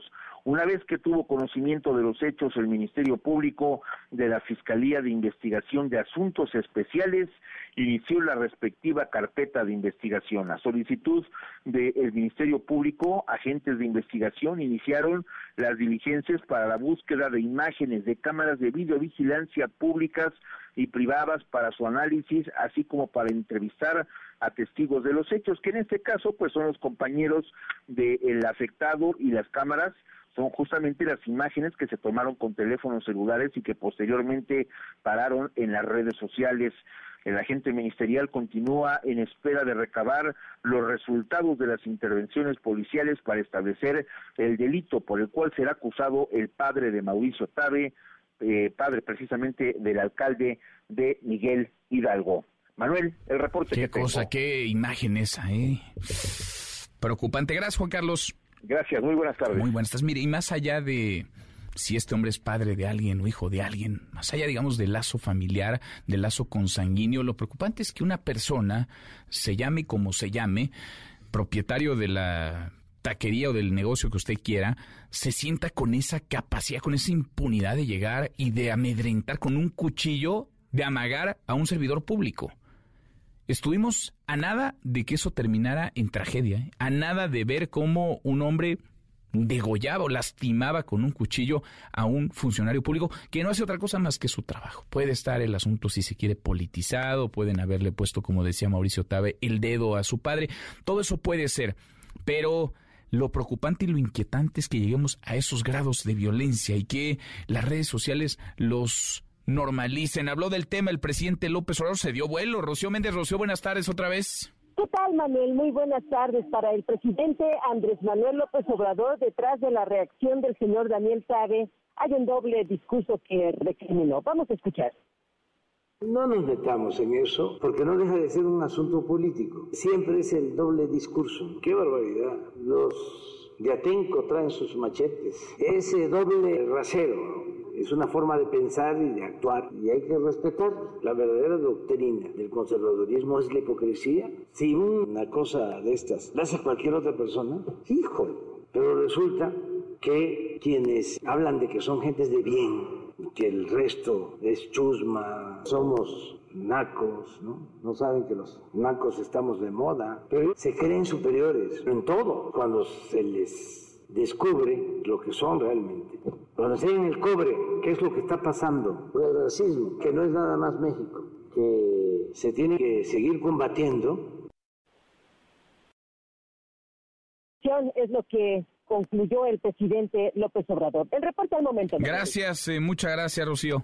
Buenas tardes. Muy buenas. Es claro que le preguntaron del tema esta mañana a la jefa de bueno este mediodía y como no, respondió, se subió en este asunto que, pues sí, es sobre un dueño de una taquería, pero que lastima al alcalde de una alcaldía panista, al alcalde de la Miguel Hidalgo, Mauricio Tabe. Adrián Jiménez, Adrián, buenas tardes.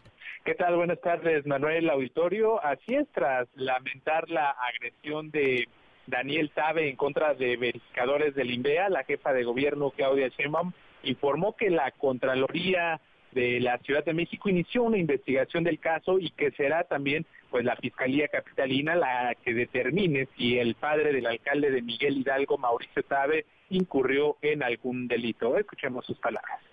Pues es muy lamentable, muy, muy lamentable lo que ocurrió. Si es delito, ¿no? Pues lo determina la Fiscalía General de Justicia.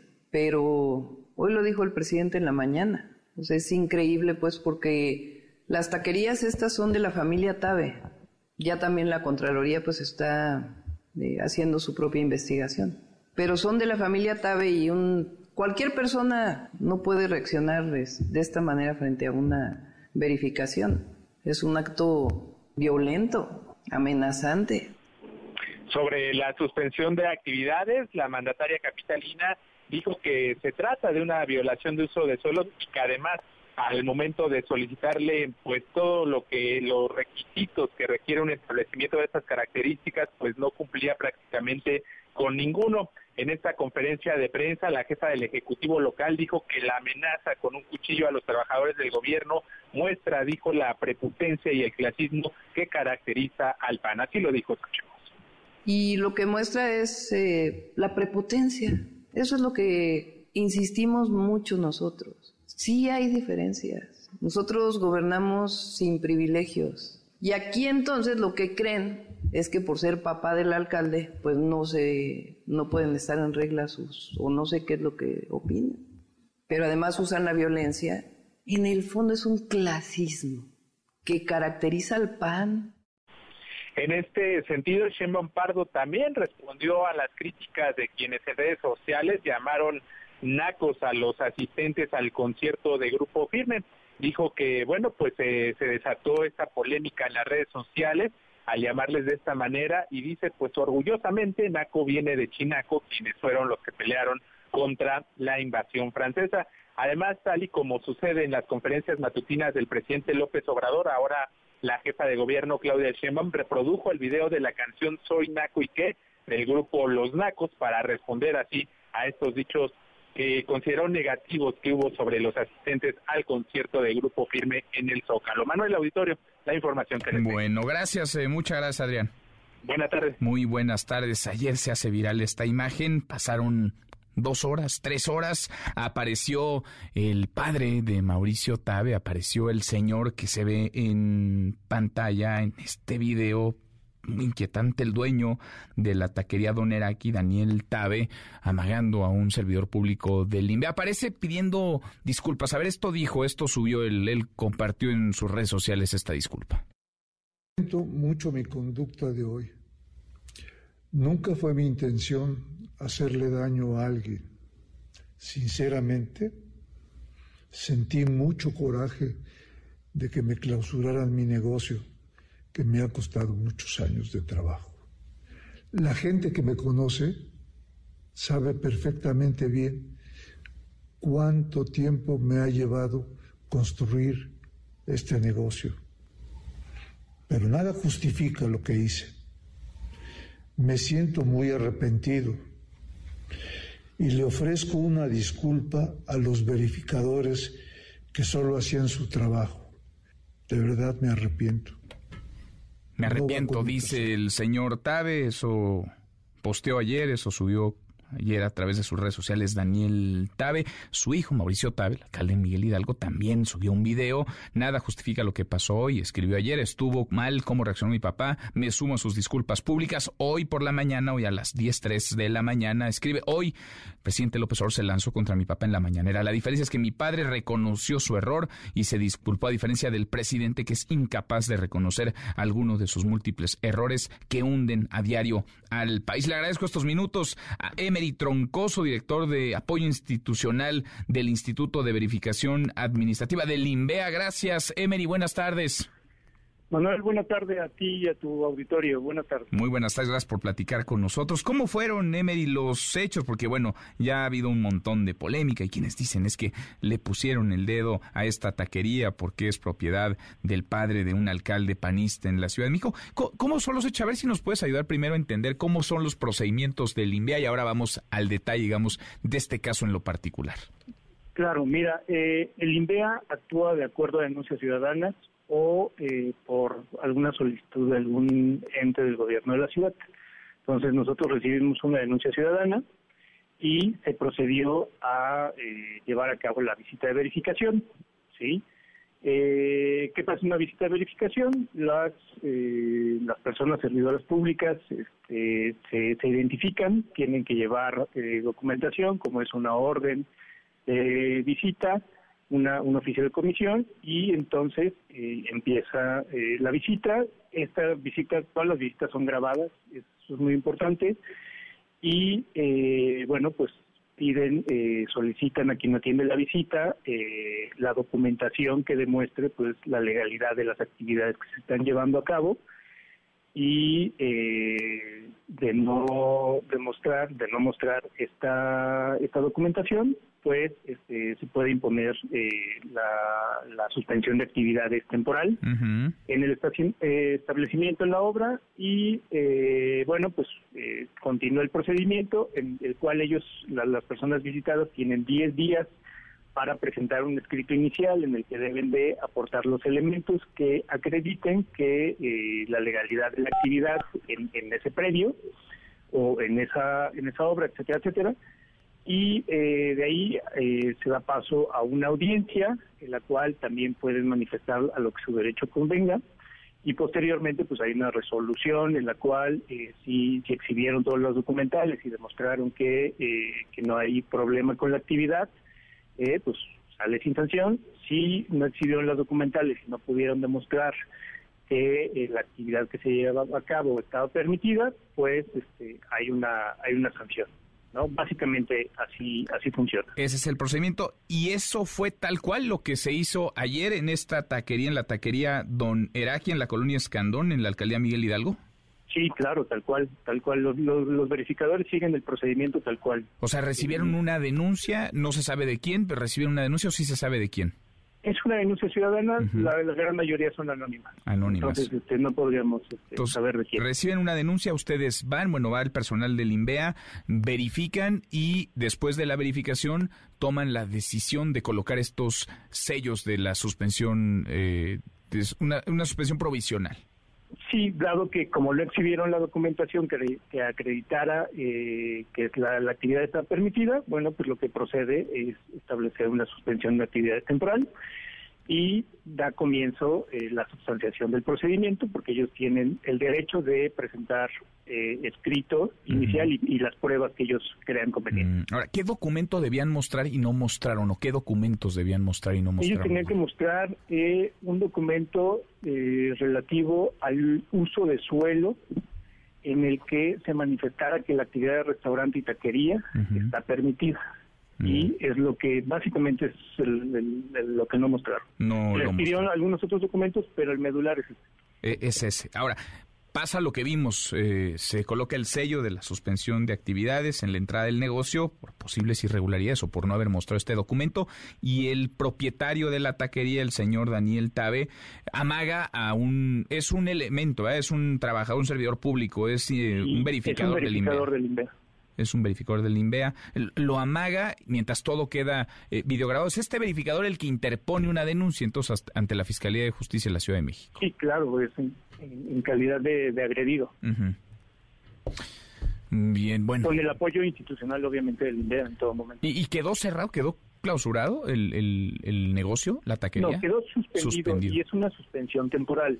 La clausura solo procede cuando hay una resolución ya establecida, pero todavía no hay una resolución. Bien, pero digamos, hoy no no podría abrir, a partir de ayer. No, no, podrían abrir hasta que haya una resolución o eh, ellos presenten algún medio de defensa. Bien, eh, se ha acercado con ustedes el señor Tabe, el señor Daniel Tabe, a ofrecerles una disculpa. Veíamos si ya escuchamos lo que dijo él a través de redes sociales. ¿Ha buscado este verificador? ¿Ha buscado al INVEA para disculparse con el verificador? No, este, no, y además este, no sería la vía porque pues, ya hay una denuncia eh, ante el MP y esa, esa sería la vía. Mm, bueno, pues sí, es la vía, digamos, eh, jurídica, aunque hemos visto en otros casos que se otorga el perdón y se retira la, la denuncia, pero no hasta ahora, entonces no ha buscado el señor Tabe al verificador ni a nadie del INVEA para, pues, para disculparse al menos. Nada todavía. Exacto. Bien. Emily, pues te agradezco, te agradezco estos minutos. Gracias por platicar con nosotros.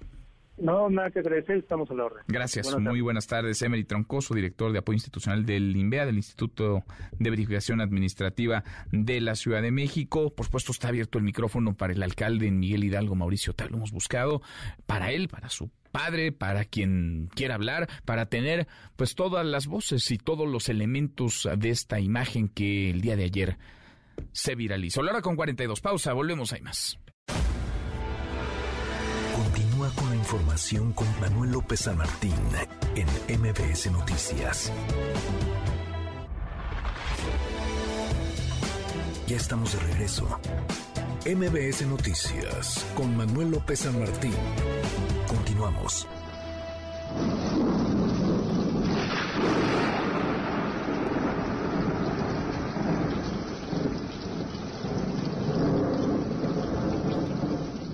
Bueno, el huracán a categoría 4 ya se acerca con mucha potencia y con muchísima agua a las costas de Florida, fuertes vientos, marejadas, inundaciones, va dejando a su paso. Max Saúl, Max, ¿cómo estás? Saludos hasta allá, buenas tardes. Gracias, Manuel. Buenas y huracanadas tardes desde Miami, Florida. Y bueno, te cuento que eh, pues hay una gran cantidad, decenas de ciudades que parecen fantasmas, especialmente comenzando por el sur de los Cayos, que fue la primera área donde se recibieron las grandes lluvias y las marejadas, los vientos desde ayer en la noche.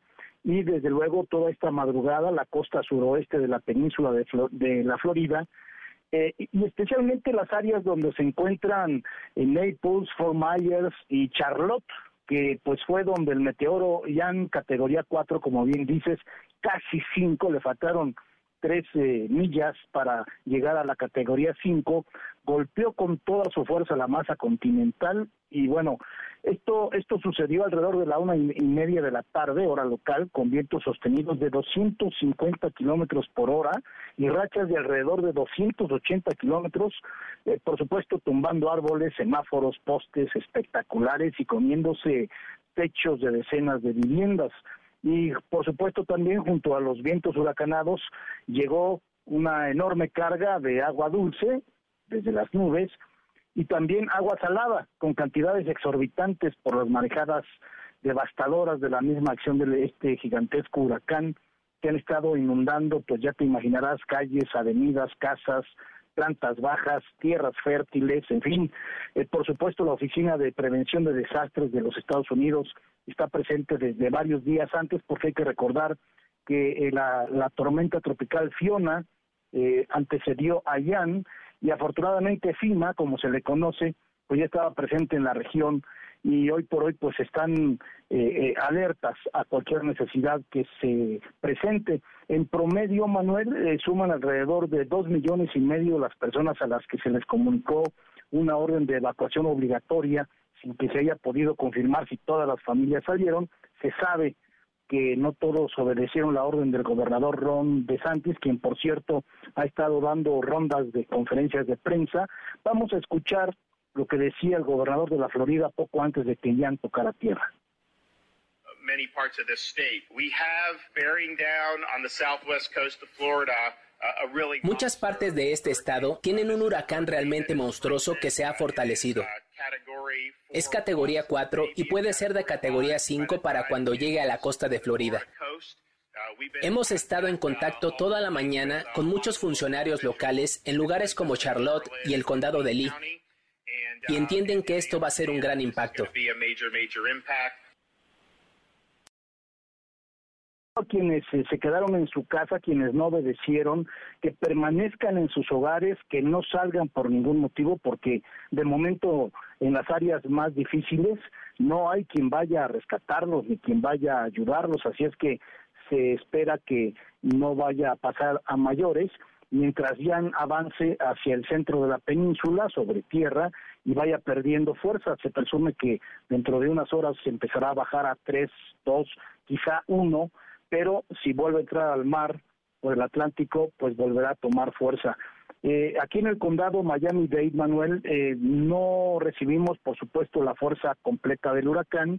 Han habido fuertes lluvias, fuertes vientos, pero ayer en la noche, alrededor de las 8, vivimos pues varios tornados eh, con la suficiente fuerza para pues arrancar árboles de raíz. imagínate que eh, pues algunos eh, aviones eh, pequeños fueron volcados, estaban estacionados en aeropuertos locales, algunos autos volaron y bueno, se destruyeron techos, ventanas y todo lo que trae consigo este tipo de fuerzas naturales que son cortas, duran muy pocos minutos, pero los destrozos son definitivamente muy fuertes. Ahora, pues se espera que Jan abandone en algún momento eh, lo que es la Florida, va a una velocidad de 9 millas por hora, pero bueno, estamos muy pendientes de lo que siga sucediendo. Pendientes y en contacto contigo, Max, esperando que la potencia, la fuerza que lleve este huracán no deje, no deje tantos daños y sobre todo no deje pérdida de vidas. Gracias, saludos hasta allá. Gracias, Manuel. Hasta la próxima. Muy buenas tardes, Max Saúl, desde Miami, Florida. Y de ese huracán, ese huracán, el clima, al huracán político. A propósito de la validación de la elección para gobernador en el estado de Tamaulipas, hay novedades. A ver, René Cruz, actualízanos. René, buenas tardes. Hola Manuel, amigos del auditorio, muy buenas tardes. Pues hace unos minutos, Manuel, el Tribunal Electoral del Poder Judicial de la Federación dio a conocer una nueva versión del proyecto del magistrado José Luis Vargas, en donde pues eh, se mantiene esta esta propuesta, Manuel, de confirmar el triunfo de Américo Villarreal en esta elección para gobernador de Tamaulipas. Sin embargo, el cambio en este proyecto, Manuel, se refiere precisamente al tema de la elegibilidad. Y es que el magistrado José Luis Vargas eh, Manuel pues determinó admitir a trámite esta ampliación de la demanda que, que presentó el partido Acción Nacional luego de que Américo Villarreal pues se reincorporara o diera a conocer su intención de reincorporarse al Senado de la República. En este en estos argumentos Manuel el PAN pues señala que la reincorporación como senador de la República de Américo Villarreal actualiza el incumplimiento a los requisitos para acceder al cargo de la gubernatura, ya que la separación de cualquier cargo de elección popular tiene como finalidad evitar algún tipo de influencia o presión sobre el electorado. En estos argumentos, eh, Acción Nacional señala que al reasumir sus funciones como senador de la República en la etapa de calificación de la elección, es evidente que pretende influir en la decisión de las magistraturas integrantes de la sala superior. No obstante, Manuel, eh, pues en este proyecto, en esta nueva versión del proyecto, eh, José Luis Vargas, pues eh, propone a sus pares declarar infundados estos argumentos del Partido Acción Nacional, ya que si bien Américo Villarreal solicitó su reincorporación como senador de la República en días previos a la fecha de la toma de protesta a la gubernatura de Tamaulipas, no existía impedimento para que así lo hiciera. Además, dicha reincorporación no afectó las condiciones de equidad en la contienda. Manuel, esta es, digamos, eh, la parte novedosa de este de esta nueva versión del proyecto, en donde, pues, eh, José Luis Vargas argumenta que no hay impedimento para que Américo Villarreal se reincorporara a sus eh, funciones como senador de la República y sostiene su resolución final en donde pues propone confirmar el triunfo de Villarreal Anaya como gobernador para el estado de Tamaulipas. Mm. Manuel, el reporte que tengo. A las 5, ¿verdad? La, la sesión, eso no cambió, René. Así es, se mantiene a las 5, aunque Manuel, pues también no hay que descartar la posibilidad de que a lo mejor por estas diferencias que se pueden presentar en las posturas de los magistrados, pudiera aplazarse esta sesión a una hora mejor indeterminada, pero hasta el momento se mantiene a las 5 de la tarde. de la tarde. Bien, gracias René. Muy buenas tardes. Muy, muy buenas tardes. Básicamente, ¿qué dice este documento? Son un montón de escenas de hojas, pero eh, lo neurálgico se confirma, dice, el cómputo estatal, la elegibilidad y la declaración de validez de la elección, así como la entrega de la constancia de mayoría expedida en favor de Américo Villarreal. Anaya, quien estaría tomando protestas si esto camina, si se vota por mayoría a favor el fin de semana como gobernador del estado de Tamaulipas. Volvemos, volvemos a las calles de la Ciudad de México. Ya arrancó esta movilización de integrantes de colectivas feministas. Eh, Nora Bucio, Nora, buenas tardes. Así es, Manuel, te saludo con muchísimo gusto y de la misma forma al auditorio. Como lo comentas, ya un primer grupo, este que se encontraba en el Monumento a la Revolución de la colectiva Mariposas Feministas, ha iniciado ya esta movilización. Manuel, van encabezadas obviamente por un grupo de feministas. Hay que recordarle a la gente que esto es una marcha separatista, un contingente separatista que no permite, por supuesto, el ingreso ni el acercamiento de varones a evitar algún tipo de enfrentamiento. Déjame decirte que un grupo identificado como el Bloque Negro, bueno, pues arrancó poquitos minutos antes de ellas y ha empezado ya a realizar pintas y algunos señalamientos en torno al mobiliario urbano. Ellas, como te comentaba anteriormente, se dirigen al Zócalo de la Ciudad de México. Este es un contingente relativamente pequeño, Manuel.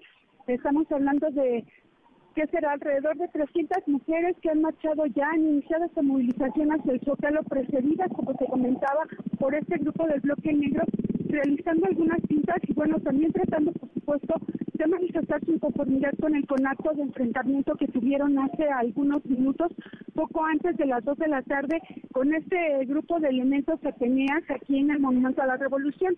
Manuel, déjame decirte que la mayoría de eh, pues la avenida Reforma se encuentra cerrada desde el Ángel de la Independencia hasta Juárez y se prevé que en algunos otros minutos, bueno, pues ya acercándose al Zócalo de la Ciudad de México también se cierre estas vialidades para evitar, bueno, pues que los vehículos pasen alrededor de la marcha o de las movilizaciones que se están realizando. Manuel, lo que tenemos hasta el momento. Bien, pendientes entonces de esta movilización, por supuesto al rato, a las 5 de la tarde, toda la información con Ana Francisca Vega en estos mismos micrófonos y contigo, claro, Nora, que estás acompañando a estas mujeres que se movilizan en la Ciudad de México. Gracias. Seguimos pendientes. Muy, Muy buenas. Hasta 5 para la hora, ya menos nos vamos, revisamos lo último en la información. En tiempo real el INE debe analizar si hubo calumnia contra Lito Moreno el martes. En el martes del Jaguar, dice el Tribunal Electoral. El Heraldo de México. Yolanda de la Torre, diputada que rompió va por México, ahora las vueltas que da la vida. Va a dirigir el Poder Judicial en Durango. Milenio. Despliegan 300 elementos del Ejército y Guardia Nacional al norte de Veracruz. MBS Noticias. El IMSS e Industria Automotriz implementan el programa Entornos Laborales Seguros y Saludables. Alemania teme que el gasoducto Nord Stream con gas ruso haya quedado inutilizado para siempre tras saboteo. Florida es golpeado por una de las tormentas más poderosas en los Estados Unidos en décadas. Con esto cerramos, con esto llegamos al final. Gracias. Muchas gracias por habernos acompañado a lo largo de estas dos horas. Soy Manuel López San Martín. Se quedan con Nicolás Romay, Radio Marca Claro. Nos vemos como todas las noches a las 10 por ADN 40. Y acá nos encontramos mañana, mañana que será tarde de jueves. Ya jueves mañana. Pásela, pásela muy bien, ya casi es viernes. MBS Radio presentó Manuel López San Martín en MBS Noticias.